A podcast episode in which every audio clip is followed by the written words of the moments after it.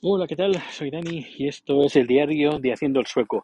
Hoy es miércoles 26 de enero de 2022 y me perdonaréis que vaya con manos libres porque hace frío, no mucho, pero hace frío el suficiente como para no estar con el teléfono en, en, la mano y tengo, bueno, las manos en los bolsillos.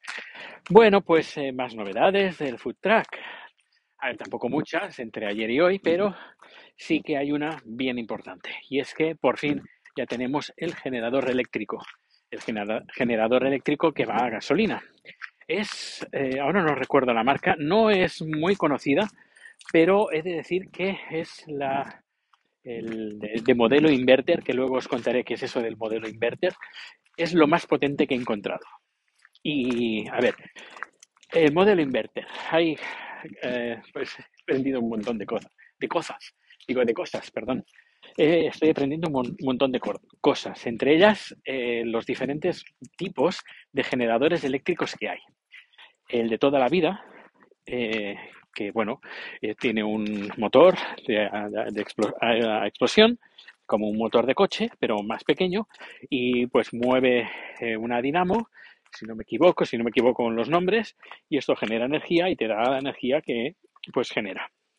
Vale, hasta ahí bien, ¿no? Pues el inverter, no sé por qué tiene ese nombre, porque invertido no tiene nada, no sé, pero tiene ese nombre, inverter.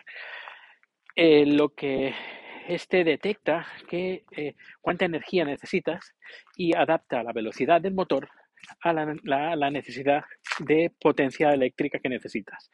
Esto hace que cuando necesitas poca energía, el motor va a menos revoluciones. Eso significa menos ruido y menos consumo. Eh, ¿Vale? Eh, eso, las cosas buenas que tienen los inverters pues son, pues son esos que son, son, eh, son un poquito, bueno, no, no, son un poquito más ligeros, son un poquito más ligeros de peso, hacen menos ruido y consumen menos la pega que tienen es que no les puedes pedir mucha potencia.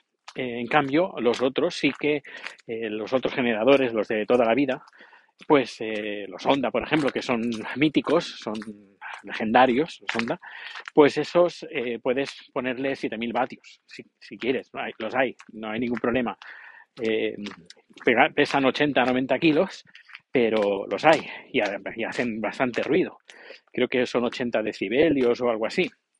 En cambio, este está por los 60, creo 59, 60, 61, por ahí. Ya, ya lo, ya lo me, mesuraré, me lo mediré eso, ya lo mediré eh, y haré un, vídeo con explicando cómo es y todo eso en mi canal de YouTube.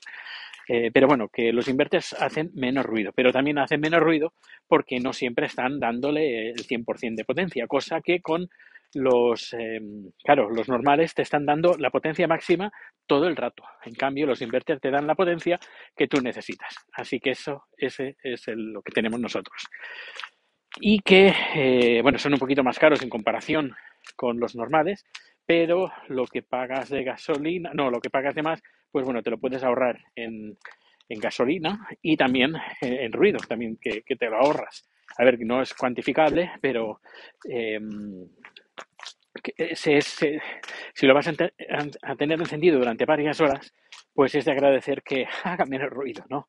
Pues bueno, este, este es el plan. Lo único, pues no, que creo que es de 4.000 vatios potencia máxima, pero constante es de 3.700. 3.700 vatios constante de potencia máxima y picos de 4.000. Y este es lo que tenemos, que es bastante grande, pesa creo unos 50 kilos o algo así, va a ruedas, pero es más grande de lo que me, imaginaba. Y nada, ha cabido perfecto en el maletero del coche, justo, justo. De, en altura, en anchura, bueno, en ancho podía ser más ancho, pero bueno, en, que ha, cabido perfecto. Yo creo que hemos, compramos el coche solo para eso, para que entrara bien el generador eléctrico. Y bueno, pues lo vamos ya a poner en marcha pues este, este, fin, de, este fin de semana. Seguramente lo pondremos en marcha. Y, y pues eso, que, ya está. Luego, eh, Claro, eh, he estado mirando el tema de los seguros. Que el tema de los seguros de, claro, eh, yo tengo un seguro el, el, food truck tiene un seguro, pero es un seguro como si fuera un coche normal. Pero al ser food truck y ser de empresa, tengo que cambiarle el tipo de coche. Y luego, una vez le cambie el tipo de coche, pues tengo que cambiar el seguro y el seguro será seguro de food truck. Y no que no, todas las compañías lo ofrecen. Yo, por ejemplo, en casa tenemos una compañía de seguros, he llamado a esa compañía de seguros pensando, bueno, tenemos a Rico, tenemos la casa y con, ellos, pues a lo mejor nos hacen un, precio mejor. Y nos han dicho, mm, lo siento, pero no. Em, hacemos, no hacemos este tipo de seguros. Digo, bueno, pues voy a llamar al seguro del coche que tenemos contratado a ver si lo podemos ampliar. Pues he llamado también otra compañía y también me ha dicho lo mismo. Nosotros no lo hacemos. Al final he encontrado una que lo hace, no, no, es que haya muchas, se llama IF, IF, sí, eh, como easy, bueno, sería como easy en, inglés, if, eh, un condicional, un sí condicional. Y y nada, nos lo han hecho, es bastante caro, es bastante, bastante caro. Pero bueno, es lo que hay, que hacerlo y ya está. Lo único, pues eso, que mañana lo que eh, llamaré a tráfico y preguntaré cómo hacer el cambio de, condición del coche, que sea no un coche normal, sino un coche de un food truck. Y a ver qué, qué, es, lo que tengo que hacer, ya os lo contaré. Y luego, cuando ya lo hayan hecho el cambio, pues eh, cambiaré el seguro seguro del coche, que ahora es un como, a ver que no pasa nada, que no, que si pasara algo me lo cubriría el seguro. Pero cuando empecemos a poner cosas y dentro, pues bueno, pues que esté un poquito todo más asegurado. ¿Qué más? Eh, bueno, eh, lo que me he fijado que, bueno, yo francamente estoy muy contento con el sistema de, que tenemos aquí en Suecia de validarte en, en todas partes. El, el ID, que os he contado varias veces, es fenomenal porque puedes hacer em, contratar servicios por teléfono con toda la seguridad de que eres tú y que no hay nadie que se está haciendo pasar por ti. Em, está muy bien. Es que además, por mucho que te pregunten cuál es su DNI y cuál, eh, dónde vive usted, ¿sabes? En algunos, algunos lugares para comprobar que tú eres tú, pues te piden unos datos pues confidenciales. Pero que bueno, que buscando un poquito, un poquito por internet pueden dar con todos esos datos de, de una forma relativamente fácil. Eh, aquí no, aquí directamente te dicen, oiga, o te lo dicen por teléfono eh, una, una, persona o, por ejemplo, en el caso del seguro, me lo ha dicho una máquina. Eh, te dice, oiga, em, habrá el Bank ID que le acabo de enviar una solicitud. Y tú abres el Bank ID y ahí aparece que eh, alguien ha pedido una solicitud de validación, que es que tienes que fijarte que es la, la misma que tú estás llamando. Y nada, pues te validas y con eso pues saben que tú eres tú, ¿sabes? No, a ver, con eso no, no, no, significa que estás haciendo un pago o cosas así raras. Es decir, que no, no es eso de te llaman para hacer un trámite y con ese trámite pueden entrar un... No, no, no, no, no, no, no es tan fácil como eso, sino que lo único que es, te validan que tú eres tú, nada más, no pueden hacer nada más. Y eso pues me ha funcionado, pues por ejemplo, para, para este tema del seguro, cuando yo he llamado, eh, pues eh, me han dicho que, que, no, en este caso eh, llamo al teléfono de atención al cliente eh, me dicen eh, cuál es su número personal, les he dado el número personal.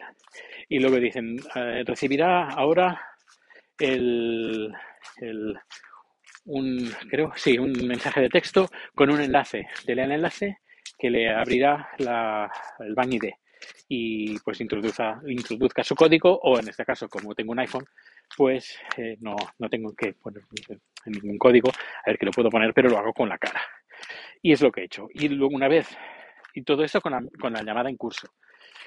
Luego, una vez te has validado la locución, eh, te, dice, hemos, eh, bueno, hemos recibido su validación, vamos a pasarle con un gestor. Y a partir de ahí es cuando yo he hablado con un gestor. Que me encanta, me encanta ese sistema de, para validarte. Y claro, eh, por ejemplo, si ahora no he contratado nada, porque de momento tengo que cambiar el estatus del food truck a tráfico, pero en el caso que cuando quiera contratarlo va a ser tan fácil como mm, quiero contratarlo y me dirán, porque eso ya, me ha pasado más de una vez cuando he contratado algo, por ejemplo, la, con la línea de teléfono. me dicen, abra BankID que verá que tenemos, tiene una notificación nuestra. Y abro BankID y sí, veo que, eh, pues en ese caso Tele2, pues eh, dice que necesita que yo me identifique. Pues nada, me identifico y listo. Pues lo mismo va a pasar, que me van a decir, oiga, eh, vamos a enviarle el contrato para validarlo, para firmarlo, le vamos a enviar eh, eh, una solicitud de comprobación. Luego también otro sistema que también lo he usado varias veces es, por ejemplo, que te mandan un contrato, por ejemplo, un contrato de trabajo que me ampliaron el contrato, me lo renovaron, bueno, me lo mejoraron hace ya creo que unos cuantos meses, creo que cuatro o cinco meses. Pues el nuevo contrato de trabajo en la empresa, mi, empresa me dijo, oye, que te hemos enviado ya nuevo contrato, lo tienes que firmar. Esto es por teléfono, o sí, por teléfono. Dice, vale. Y recibo un, correo electrónico, abro el correo electrónico y me dice eh, firmar electrónicamente. Yo aprieto el botón de firmar y se me abre BankID y pongo mi código o pongo mi cara y ya está, firmado. Y una vez firmado, firmado pues recibo el, documento conforme, bueno, el comprobante conforme he firmado el contrato.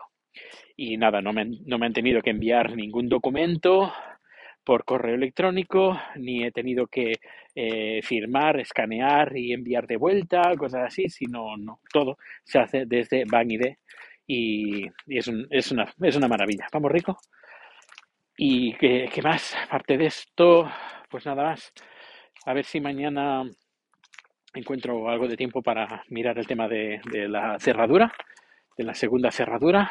Y el coche ha encendido hoy, que eso también. Tengo que, bueno, voy a hacerme la idea. Bueno, tengo que planearme de que cada día encender el coche durante 5 o 10 minutos para que la batería no se vaya desgastando. Eso me tengo que acordar siempre y bueno, se ha encendido y todo perfecto. Pues bueno, pues creo que ya está todo contado, lo que ha pasado el día de hoy con el tema del food track. Ya sabes, si te gusta este podcast, compártelo, que ahora se pueden poner estrellitas en Spotify, dale estrellitas, ponle comentarios, dale mucho amor y porque bueno, he estado viendo que últimamente este podcast está subiendo un poquito de estadísticas, supongo que pues que lo que lo que cuento pues interesa. Si quieres que cuente alguna cosa más, pues ya lo sabes, me lo puedes comentar en haciendochoco.com o dejar un mensaje de voz en, en, en Anchor o enviarme un tweet o lo que sea. Pues nada, por cierto, por cierto, que siempre cuando nunca me acuerdo de decirlo y cuando me acuerdo ya he subido el podcast.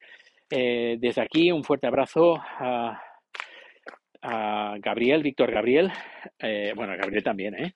a todos los Gabrieles, pero a Víctor Gabriel que hizo años hace unos días y que también me entrevistó en su podcast de el diario de Argifonte. Pues eso, que lo podéis escuchar, que me hizo una, hicimos una charla, no fue una entrevista, sino fue una, una charla distendida y lo podéis escuchar. Gracias, Víctor Gabriel, por contar conmigo y nada, estoy ya en el portal de Belén y finalizo ya el podcast por hoy. Muchas gracias por acompañarme a, acompañar, a pasear a Rico y nos vemos o nos escuchamos muy pronto. Hasta luego.